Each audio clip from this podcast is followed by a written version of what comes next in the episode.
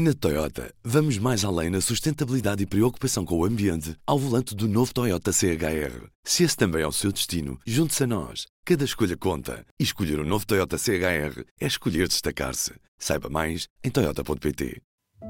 No dia seguinte ao Natal, os jornalistas João Pedro Pincha e Miguel Manso apanharam o comboio que liga Varsóvia a Kiev. Partiram em direção ao inverno ucraniano. Foram rumo ao recolher obrigatório aos abrigos subterrâneos à falta de energia, à falta de água. Viajaram para os alertas de bomba, para os bombardeamentos, para as imagens de destruição, para os relatos das mortes. De sempre, sempre demasiadas mortes. Não iam ler no jornal, ver no site ou na televisão. Foram para olhar com os próprios olhos e para serem surpreendidos. Não nos cansamos de repetir que este povo está em guerra pela sobrevivência do seu país, mas que também está em guerra por todos nós Todos aqueles que se revêem num mundo em que não é o mais forte que dita as leis, em que países soberanos podem optar pelo rumo que pretendem seguir, em que os seus cidadãos podem confiar no primado do voto, na liberdade de falar, de opinar, de rezar, de ser quem quiserem ser, de conseguir, em toda a complexidade que isso implica em alguns destes países, ter uma vida normal. Se eles estão por nós, nós aqui no público também queríamos, nem que fosse de forma indireta, estar com eles. Em datas tão importantes como a passagem de ano, como o Natal Ortodoxo que se comemora a 7 de janeiro. Foi para isso que o Pincha e o Manso partiram para o frio, para nos mostrarem a forma como os ucranianos estão a passar este inverno depois da agressão russa, para que nós, no calor das nossas casas, pudéssemos ficar um pouco mais perto deles e ser surpreendidos por eles. Pelo otimismo absoluto com que dois praticantes de skate saudaram para a nossa equipa de repórteres a vinda do próximo ano. E ser surpreendido pela forma intensa como uns 500 jovens viveram as últimas badaladas do ano num sanatório nos arredores de Kiev, entre a pista de dança e o ringue de basquete. Ou então, pela forma como depois das sirenes se calarem ou a aplicação do telemóvel assinalar que acabou o ataque, as ruas voltam a estar cheias de vida. O meu nome é David Pontes, este é o P24 que conta com o trabalho técnico de Ruben Martins, mas acima de tudo, com testemunho daquilo que têm vivido e continuam a viver, porque ainda lá estão, o Miguel Manso e o João Pedro Pincha. É dele o relato na primeira pessoa. Nós chegámos a Kiev na terça-feira passada, portanto há uma semana. Logo a viagem de comboio entre Varsóvia e Kiev foi interessante porque percebemos que o comboio vinha bastante cheio, com muitas mulheres e algumas crianças, e foi muito interessante à chegada à estação de Kiev que houvesse vários homens, não sei dizer o número, mas vários homens que estavam à espera das, das mulheres que estavam a bordo, com ramos de flores, com presentes. Uh, houve algumas cenas de emoção e, portanto, mulheres e crianças a correrem para, para os homens que estavam à espera e que, em alguns casos, eh, eram, eram pais, maridos, namorados, enfim. Eh, percebemos durante a viagem, falando com algumas pessoas, por exemplo, havia o caso de uma rapariga que estudou e trabalha atualmente na Alemanha e que estava a vir a, vir a Kiev pela primeira vez eh, desde o início da guerra, ou seja, ela, um dos comentários que ela fazia era que não conhecia o barulho das bombas, eh, não, não sabia como é que ia reagir, eh, porque ela, a última vez que tinha estado em Kiev foi em janeiro e basicamente veio agora e o que nos contou é que ia pegar na mãe, que tem estado sempre na cidade, para a levar para a Alemanha, para fazer uns tratamentos de que precisa, eh, mas que à partida é para regressar à Ucrânia. O comboio ia bastante cheio, eram, não sei precisar, mas seis ou sete carruagens, mas o comboio ia cheio e deparámos-nos com uma cidade que estava a funcionar de forma perfeitamente habitual, com trânsito próprio de uma cidade grande, uma cidade muito grande, Kiev quarta e quinta andámos muito por Irpin e Bucha, eh, cidades eh, que foram martirizadas logo no início da guerra. E em Bucha e Irpin, sobretudo em Irpin, onde passámos bastante tempo, nota-se uma coisa que salta muito à vista é o afã de recuperação.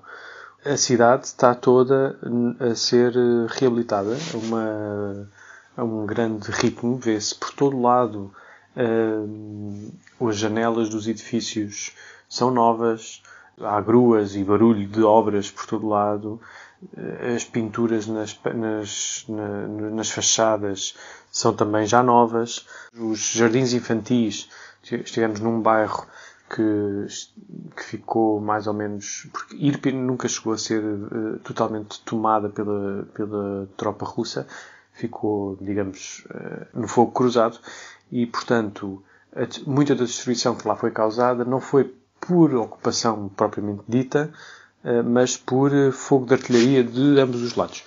Houve zonas, obviamente, que sim, que foram ocupadas, nomeadamente um bairro de Irpin, onde nós estivemos, onde as marcas das lagartas dos, dos tanques, dos veículos militares, ainda estão no, no chão, ainda se notam as marcas, mas tudo à volta já está quase totalmente reabilitado, ou seja, uh, os prédios já têm a pintura como, não como tinham, mas já têm pintura. Este bairro uh, é um sítio onde a tropa russa esteve verdadeiramente e nós falámos com moradores que nos contaram que as portas estavam todas arrancadas, foi roubada muita coisa, desapareceram muitos objetos pessoais, desde joias, roupa, loiça, um, e também foi-nos contado que objetos eletrónicos pequenos desapareceram, os objetos eletrónicos grandes, uh, nomeadamente televisões, uh, frigoríficos, máquinas de lavar, que não eram tão facilmente transportáveis, uh, apareceram destruídos ou com tiros ou, enfim,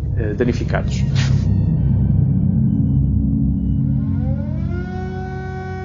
O que acontece aqui na Ucrânia é que, em Kiev e na Ucrânia toda, existe uma aplicação uh, oficial desenvolvida pelo governo para o telemóvel que uh, avisa sempre que há um alerta de possível ataque aéreo.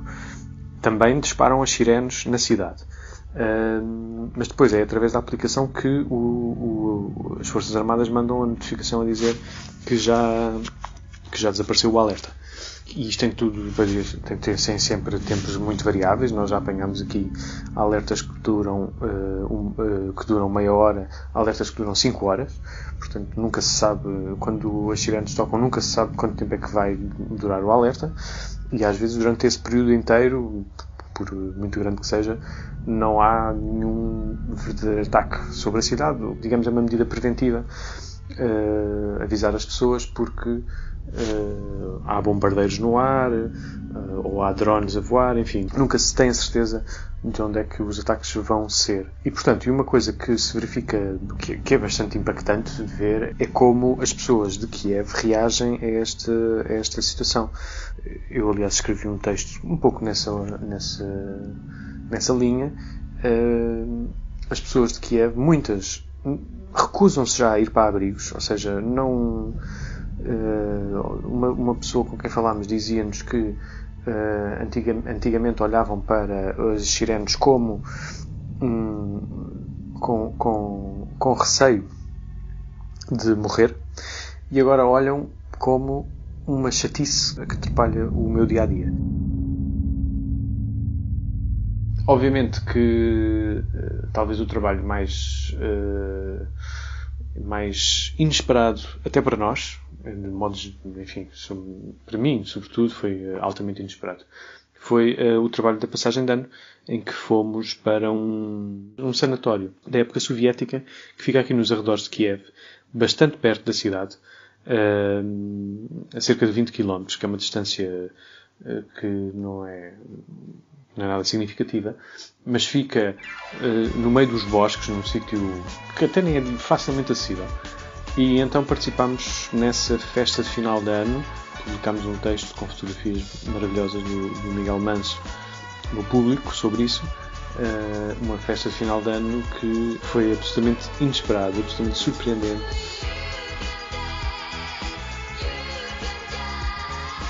Vermos uma, uma juventude, sobretudo uma juventude, que optou por não deixar que o medo tomasse conta da sua festa e que participou com uma intensidade e com uma vontade que é, é, é difícil de escrever por palavras. estamos a falar de uma juventude que, que é certamente talvez um pouco de nicho, ou seja, não é, não é representativa da totalidade da juventude uh, ucraniana, nem sequer de Kiev, ou seja, talvez seja um pouco de nicho, talvez seja um pouco uh, mais, uh, mais ligada a este meio artístico, visual e, e, e musical. Foi uma noite absolutamente intensa pela liberdade, pela vontade de festejar, pelo sentimento de esperança e de hum, crença no futuro que ali se viveu. Foi o relato de João Pedro Pincha a partir de Kiev, na Ucrânia. Para si, tenho também uma história nesta quarta-feira.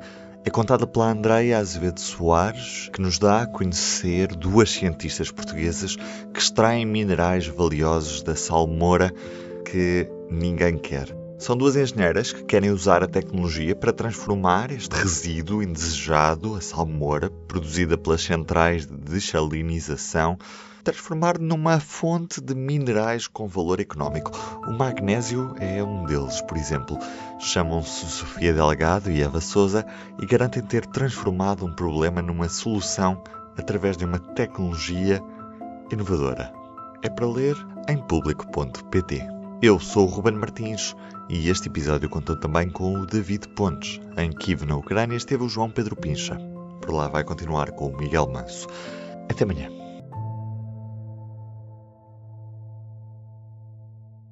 O público fica no ouvido.